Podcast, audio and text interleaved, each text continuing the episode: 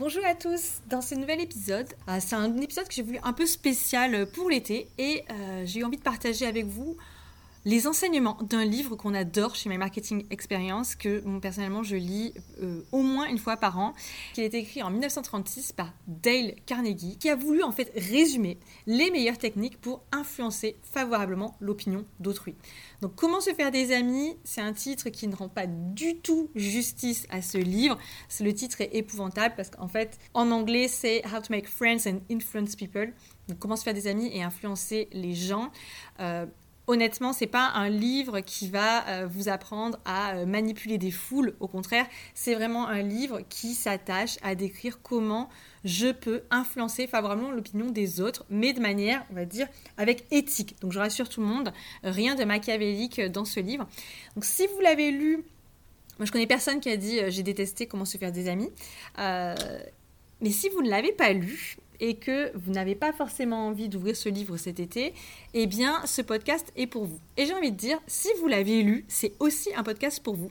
Parce que le souci, ce qu'on a beaucoup remarqué, c'est que euh, presque tout le monde... c'est un livre qui a été très lu, mais finalement, il y a très très très peu de gens qui appliquent concrètement les enseignements de ce livre. Bon, moi, je ne le considère pas comme un livre de développement personnel, mais on pourrait le, le ranger dans cette catégorie.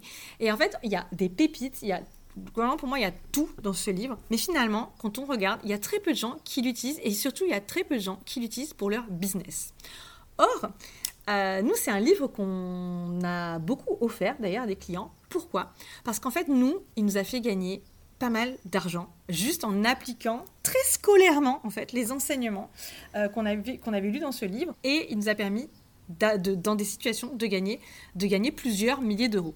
Et à chaque fois que je dis ça, on me dit ah mais tu devrais en parler, euh, tu devrais, euh, tu devrais le dire. Donc j'ai décidé, voilà, c'est fait. Ce podcast est fait pour vous expliquer concrètement comment on utilise les enseignements de ce livre et comment on les applique au quotidien dans des situations euh, marketing et vente. Alors évidemment, nous on est en B2B, on s'adresse à du B2B, donc c'est pour du B2B, mais honnêtement, je pense que ça marche vraiment, même si vous êtes en B2C. Quels sont ces enseignements? Donc, j'en ai retenu 5 qui correspondent finalement, à mon sens, à le plus d'impact si vous l'appliquez et aux erreurs que je vois le plus souvent faites. C'est-à-dire le fait de ne pas appliquer ces principes, euh, ce sont des erreurs que je vois beaucoup. Donc, je vais prendre les 5 et pour chacun des 5, des enseignements, je vais vous le décrire et je vais vous donner des idées d'application business, de choses très concrètes, soit que je vous recommande de mettre en place, soit que nous-mêmes, on a mis en place. Enseignement numéro 1, c'est ne pas critique. Donc quand on dit ne pas critiquer, qu'est-ce que ça veut dire? Évidemment, ça veut dire, première chose, ne pas critiquer vos concurrents. Moi, je recommande, vraiment d'éviter ce genre de choses, de ne pas critiquer vos concurrents. À la rigueur, ne les citez même pas. Mieux vaut ne pas en parler, euh, que vous soyez en bon terme ou en mauvais terme avec eux. Le mieux, alors évidemment, si vous êtes en bon terme, vous pouvez en parler, mais c'est pas nécessaire. Et si vous êtes en mauvais terme, ou si c'est des personnes que vous n'appréciez pas, eh ben, tout simplement, vous n'en parlez pas, mais surtout, vous ne critiquez pas, parce que dans tous les cas, vous n'êtes pas bien perçu à critiquer un concurrent. Ce n'est pas quelque chose qui est, euh, qui est apprécié par votre interlocuteur et ça ne vous valorisera jamais à ses yeux. La deuxième façon de critiquer, et qui est beaucoup plus fréquente parce qu'elle est plus subtile et plus cachée, c'est d'émettre un jugement ou une critique sur les erreurs que vos clients ou vos prospects ont fait par le passé. Et là, il y a un cas, par exemple, que j'ai très très souvent vu, une agence qui va arriver et, proposer au client, donc le client a un besoin, par exemple, il va dire je voudrais refaire ma plaquette euh, commerciale ou ma plaquette de présentation, et l'agence qui va tout de suite dire ah oui, mais on va refaire le logo parce qu'il a quand même besoin d'un lifting, votre logo. Alors que le client n'avait absolument pas attiré l'attention là-dessus et qu'en fait, ce logo, euh, il l'a fait ou elle l'a fait elle-même. Euh, elle en est pas forcément fière, mais c'est quelque chose qui a été produit par elle-même ou pas. Donc, c'est quand même très désagréable de se voir juger ou critiquer. Donc, surtout, ne critiquez jamais, ne jugez jamais, ne remettez jamais en question directement une décision ou un, on va dire, un travail qui a été effectué par votre prospect ou votre client. Parce que là, c'est le meilleur, vraiment le meilleur moyen de vous faire détester. Alors, pas ouvertement, mais en tout cas, ça augmente considérablement vos chances de perdre l'affaire. Ça vous est peut-être déjà arrivé en croyant bien faire, c'est-à-dire en voulant aider votre client, vous lui avez dit ah non non mais ça c'est pas du tout ce qu'il fallait faire là vous êtes trompé, euh, oh mon dieu euh, mais nous on va vous réparer ça eh bien, même ça, en fait, euh, moi, je vous le déconseille parce que vous allez mettre votre client face à la critique et au jugement d'une personne qui est clairement plus compétente que lui. Et ça, c'est hyper désagréable. Donc, faites attention à l'avenir. Lorsque euh, vous parlez à vos clients et que vous voyez qu'ils ont commis des erreurs, qu'il y a des choses clairement qui vous paraissent aberrantes qui ont été faites, eh bien, retenez-vous de juger ou de vous exprimer trop sur le sujet euh, parce que en fait, eh ben, ça, va, ça va vous desservir. Donc ça, c'est le premier enseignement. Ne pas critiquer, ne pas juger. Enseignement numéro 2. Appréciez sincèrement votre interlocuteur et surtout, attribuez-lui toujours des intentions louables. Ça veut dire quoi? Ça veut dire valoriser, apprenez à valoriser ce qu'il y a de bon et de bien fait chez vos clients. C'est un peu l'inverse de, ce que je viens de vous dire, le fait de se précipiter pour aller juger et dire ah mais non, c'était pas du tout ça qu'il fallait faire ou votre système informatique prend l'eau, euh, on va vous aider. Au contraire, essayez toujours, trouvez, trouvez quelque chose, il y a toujours un truc voilà, même une intention. Ah ben vous avez raison de vouloir corriger ceci. Vous avez tout à fait raison de euh, vous intéresser à cela. Vous avez fait comme vous avez pu, mais maintenant on va pouvoir aller de l'avant. Essayez de valoriser et la personne et l'intention de la personne. Donc ça c'est un cas vraiment une application très très concrète dans le cas de la vente pour améliorer, influencer positivement la perception que votre interlocuteur, votre prospect va avoir de vous. Il y a une autre, une autre application business qui n'est pas liée à la vente ou au marketing qui va être lié à un, cas de conflit avec un client. Mais je vais quand même en parler parce que ben, malheureusement, ça fait partie de la vie d'une entreprise. Parfois, on a des conflits. Et du coup, continuez d'attribuer des intentions louables à votre client ou votre prospect, même en cas de conflit, peut réellement vous sauver de situations qui, peuvent vous, qui pouvaient vous sembler désespérées. Donc, je vais vous citer euh, un exemple qui nous est arrivé plusieurs fois, euh, je dirais deux fois. C'est le cas du client mauvais payeur, du client qui ne paye pas, qui ne répond plus à vos mails. C'est vraiment, en plus, il y a rupture de communication, c'est-à-dire que vous pouvez relancer, euh, il répond pas, il est aux abonnés absents. Un mois se passe, deux mois, trois mois, quatre mois, six mois, un an. Voilà. Donc moi, je, je, vous partage vraiment où ça s'est arrivé jusqu'à un an plus de son, plus d'images. Euh, c'était l'enfer. Et quand même, c'était un client qui nous devait, je pense, à peu près 5000 euros, donc pas du tout une petite somme. Hein. Donc qu'est-ce que qu'est-ce qu'on a fait? Eh bien en fait, euh, justement, je lisais comment se faire euh, des amis et le chapitre sur attribuer des, intentions louables. Eh bien, j'ai écrit un mail dans la foulée à ce client qui ne répondait plus depuis super longtemps, depuis plusieurs mois. Et globalement, je lui ai euh, dit ce que je pensais, et j'étais vraiment sincère, je lui ai dit, bah voilà, je suppose que euh, aujourd'hui, avec la communication qui a été coupée, c'est difficile pour vous de revenir vers nous, mais euh, je me souviens très bien de cette conversation qu'on a eue où vous m'aviez dit que vous aviez beaucoup de respect pour le travail des petites entreprises et que pour vous c'était vraiment un travail essentiel et qu'il euh, fallait beaucoup les respecter parce que c'était, euh, elles faisaient tourner l'économie. Et je ne peux pas croire que à ce moment-là, lorsque j'ai euh, vraiment senti beaucoup d'intérêt et d'honnêteté de votre part, je ne peux pas croire que je me sois trompée sur vous parce que j'ai tout de suite perçu que vous étiez quelqu'un de très honnête et de très intègre. Et, et donc j'ai fini mon mail en disant je suis sûre de ne pas m'être trompée. Maintenant, si ne vous répondez pas à ce mail euh, et si vous ne revenez pas vers moi sous 24 heures, je pourrais considérer que je me suis trompée. J'ai terminé le mail comme ça. Eh bien, je l'ai envoyé le mail à 23 heures. Le lendemain matin, à 9 heures du matin, le client en question, dont je n'avais plus de nouvelles depuis plus d'un an, téléphonait et me faisait, à me proposer un plan de paiement en trois chèques. je ne sais plus comment c'est passé, mais globalement en un mois ou deux mois, tout était réglé. Et en fait, à la clé, il m'a en plus remercié de lui avoir envoyé ce mail et de m'être mis à sa place, de lui avoir, de, ne pas l'avoir pris pour quelqu'un de malhonnête, mais juste pour quelqu'un de, pour quelqu'un qui était aujourd'hui, était devenu très embarrassé de la situation et en fait n'arrivait plus à sortir de cet embarras. Donc voilà, tout simplement, considérer que la personne est honnête, considérer que vous avez toujours affaire à des gens qui ont des bonnes intentions et puis la petite phrase magique qui dit je pourrais considérer de m'être trompé, je peux vous assurer que pour l'avoir utilisée deux trois fois, elle fonctionne très bien. Utilisez-la utilisez surtout si vous le pensez. Moi, je le croyais sincèrement. Je savais que j'avais en face de moi quelqu'un qui n'était pas malhonnête. Et c'est déjà arrivé une troisième fois où cette phrase n'a pas marché parce qu'en fait, la personne était vraiment malhonnête. La personne a juste répondu euh, si vous courez après l'argent comme ça, c'est que vous allez avoir des problèmes dans votre entreprise. Bah, c'est quand vous êtes en face de quelqu'un qui, lorsque vous réclamez de l'argent pour un travail qui a été fait, vous répond vous devez mourir de faim parce que euh, sinon vous vous assériez dessus, bah, vous savez que vous avez affaire à quelqu'un qui est euh, malhonnête. je vais passer sur cette anecdote parce qu'elle me fait toujours pas tellement rire en vrai, mais voilà, ça, ça arrive, c'est la vie. Deuxième enseignement, attribuez toujours des intentions louables à votre client et globalement à votre interlocuteur. Troisième enseignement du livre, Comment se faire des amis, sur lequel je voudrais vraiment revenir, c'est mettez-vous toujours à la place d'autrui. Ayez de l'empathie. Alors l'empathie, c'est un mot qui a été utilisé à toutes les sauces. Hein. Euh, pour ma part, l'empathie, je vais la résumer de manière très simple, c'est la capacité à se mettre à la place de quelqu'un d'autre et à comprendre les sentiments et les émotions que cette personne peut ressentir. On ne vous demande pas nécessairement de ressentir vous-même l'émotion, c'est un autre style d'empathie, mais au moins de comprendre quelle émotion la personne va pouvoir ressentir dans la situation dans laquelle elle est. Donc ça a quoi comme impact au niveau de votre business? Parce que tout le monde va dire Ah, mais moi je le fais obligatoirement, c'est quelque chose d'évident dans le business. Attention, il y a ce qu'on croit qu'on fait et il y a ce qu'on fait réellement. Alors, je suis un petit peu sévère du coup. Souvent, on pense qu'on le fait.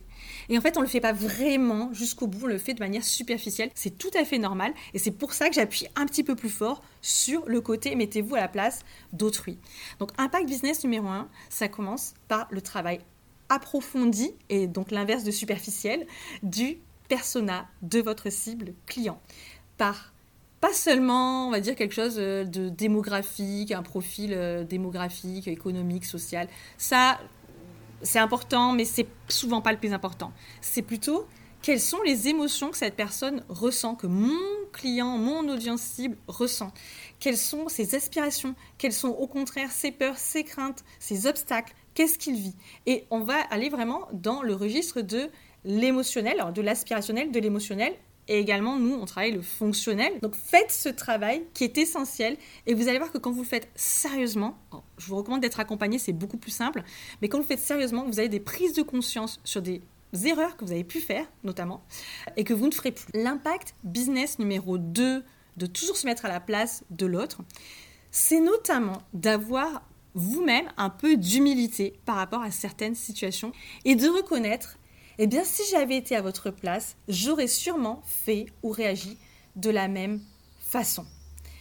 Typiquement, je reprends un des exemples que j'ai que j'ai abordé au début, vous arrivez, euh, un client vous consulte, vous apercevez que ben, tout n'a pas été fait avec euh, beaucoup de compétences ou de pertinence, ou euh, je vais prendre un exemple, le site internet, ben, il a 10 ans, donc forcément le site internet a 10 ans, il n'a pas été mis à jour, donc il ne correspond pas du tout à ce qui se fait aujourd'hui où bah, le système informatique, il a été fait, il a été, on va dire, fait en interne, euh, parce qu'il y avait des gens plus ou moins compétents, ils ont développé une solution maison. Ça, ce sont des choses qui sont très très courantes et qui ont une durée de vie limitée. Donc on peut développer, par exemple, ces outils, mais a une durée de vie limitée. Et après, quand l'entreprise grandit, bah, elle n'arrive plus à se contenter de son outil.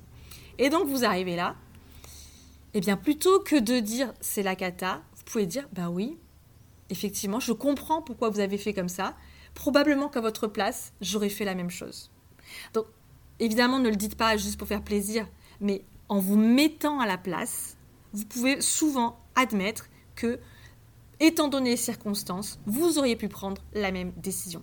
Et en fait, ça, ça fait tellement baisser la pression. Vous vous mettez juste au même niveau que votre client, pas en termes de compétences, mais en termes, on va dire, d'humanité. Vous reconnaissez que si vous aviez été cette personne-là avec ses compétences et ses moyens, vous auriez probablement pris ce genre de décision. Ça instaure de la confiance en se mettant d'égal à égal en tant qu'humain, pas en tant que compétence, hein, mais en tant qu'humain. Et la confiance, eh ben, c'est ce qui fait vendre. Vraiment, la confiance, c'est le terreau de la vente. Euh, c'est à ce à quoi sert aussi le marketing d'ailleurs. Donc n'hésitez pas, utilisez et abusez de l'empathie. Quatrième enseignement du livre Comment se faire des amis, c'est on adopte toujours mieux les idées que l'on a eues soi-même. Encore une fois, hein, vous dites mais c'est évident, euh, tout le monde le sait. Ben ouais, tout le monde le sait, mais tout le monde l'applique pas. Donc c'est vraiment pour ça que j'insiste et je prends ces enseignements qui peut-être vous semblent hyper évidents, mais pas tant que ça quand vous regardez vos business derrière.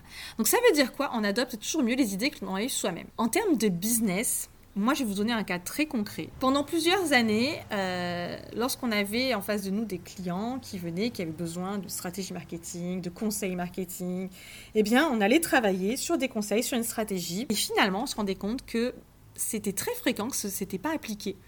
Qui remerciaient, ils étaient très contents, il n'y avait aucun problème, mais finalement, c'était euh, c'était pas tant appliqué que ça. Donc on s'est dit comment on peut faire? Et on a transformé ça en accompagnement, c'est-à-dire qu'on co-construit avec nos clients toute la stratégie marketing, que ce soit leur positionnement, leur offre, leur plan marketing. C'est pas tant qu'on a juste besoin de leur input, c'est qu'on a besoin qu'ils le produisent avec nous et on en a besoin parce qu'on s'est rendu compte que c'est le meilleur moyen pour que derrière tout ce qu'on a fait ensemble soit appliqué et qu'il y ait un passage à l'action. Donc demandez-vous de quelle manière vous pouvez impliquer vos clients dans le processus qui mène à la résolution de leurs problèmes. Et ça, si vous arrivez à résoudre cette équation, je vous assure que vous aurez une offre qui va vraiment gagner en valeur ajoutée et en valeur perçue. Donc ça, c'est le quatrième enseignement. On adopte toujours mieux les idées qu'on a eues soi-même. Le cinquième, c'est c'est par le cœur que l'on parvient à l'esprit. Ça veut dire quoi? Ça veut dire qu'on a beau être en B2B, Là, moi, je vais vraiment le, calquer sur le B2B. On peut parler business, ce que vous voulez. Mais à la fin de la journée, on n'est quand même que deux ou trois ou plusieurs êtres humains. Et donc, avant tout, on a besoin de discuter et d'avoir des moments agréables. Et qu'est-ce qui est plus agréable pour une personne que de parler de son sujet préféré? Et le sujet préféré de 99,9% des êtres humains, c'est soi-même. Donc intéressez-vous intéressez-vous sincèrement à votre interlocuteur. Ça veut dire mettez-le dans des émotions qui sont positives, euh, en lui faisant parler de choses qui sont agréables. Ça peut être des récents succès, ça peut être de lui faire raconter l'histoire de son entreprise, ça peut être de lui parler peut-être de choses plus personnelles. Ça, je vous engage pas nécessairement sur ce terrain, mais ça peut être euh, quelque chose de très efficace. Mais en tout cas, dans la relation, commencez toujours par amener votre client à parler de choses qui sont plutôt agréables, même ses vacances, hein, j'ai envie de vous dire, et ne vous précipitez pas sur les sujets euh, de vente, de problèmes, de négociations. Bien sûr, c'est important, bien sûr, on sait qu'on va devoir passer par cette étape-là, mais avant tout, pour créer un lien, pour créer vraiment de la confiance, passez par l'étape où vous allez l'amener vers une émotion qui est positive, donc une émotion qui est haute. C'est extrêmement important dans la relation commerciale. en marketing, il y a des, évidemment, vous pouvez l'appliquer, hein, euh, ne serait-ce que dans vos emails de prospection. Commencez par avoir de la personnalisation qui montre que vous êtes intéressé à votre interlocuteur. Ça, euh, c'est c'est vraiment la base. Euh, si vous faites, si vous allez prospecter en direct un compte, montrez que vous êtes intéressé à lui, euh, que vous avez fait un minimum de recherche et valoriser ça. Je parle pas de flatterie. Attention, on n'est pas là pour faire de la flatterie en mode corbeau et renard, parce que ça, de toute façon, c'est grillé, ça, se voit à 100 km à, la ronde.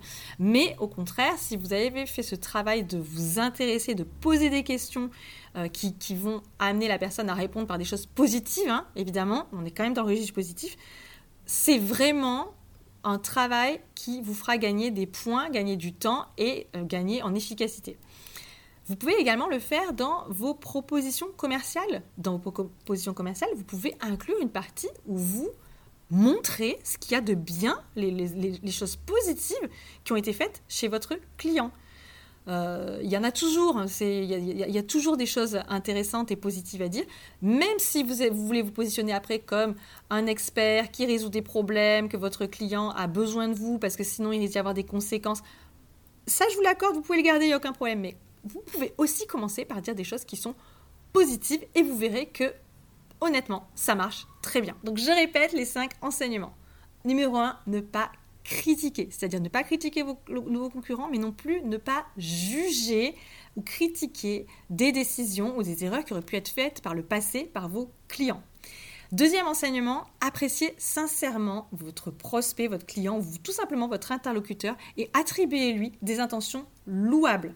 Donc toujours penser que c'est un ami et euh, ne pas imaginer que c'est une personne qui est malhonnête ou qui fait des choses dans des mauvaises intentions. Enseignement numéro 3, mettez-vous toujours à la place de la personne à laquelle vous parlez, de votre prospect. Vraiment, ayez un maximum d'empathie. Apprenez à comprendre ses émotions et à comprendre qu'est-ce qui va impacter sa prise de décision et le fait que la personne va collaborer ou non avec vous. Donc c'est un travail extrêmement important. Enseignement numéro 4, on adopte toujours mieux les idées qu'on a eues soi-même. Donc dans votre processus de résolution de problèmes pour vos clients, de quelle manière vous pouvez impliquer votre client pour qu'il fasse partie de ce processus. C'est vraiment le message que j'ai envie de faire passer. Et enseignement numéro 5, c'est par le cœur que l'on parvient à l'esprit. Donc pensez toujours à instaurer une émotion positive avec votre client, surtout j'ai envie de dire avec votre prospect, quelqu'un que vous ne connaissez pas encore, en lui, faisant un parcours émotionnel qui est agréable au début et notamment en le faisant parler de lui. Voilà, c'était euh, un résumé très rapide des cinq enseignements sur le livre Comment se faire des amis et comment il nous a permis vraiment de euh, faire du business, de gagner plusieurs milliers de regagner plusieurs milliers d'euros, de aujourd'hui bah, continuer toujours à améliorer euh, nos techniques marketing et vente. J'espère que ça vous a servi. N'hésitez pas à me dire en commentaire si vous avez des questions et surtout n'hésitez pas à partager ce podcast si vous l'avez trouvé utile et pourquoi pas à nous laisser 5 étoiles sur Apple Podcast ou une évaluation sur la plateforme de votre choix. Merci beaucoup et à très bientôt pour un prochain épisode.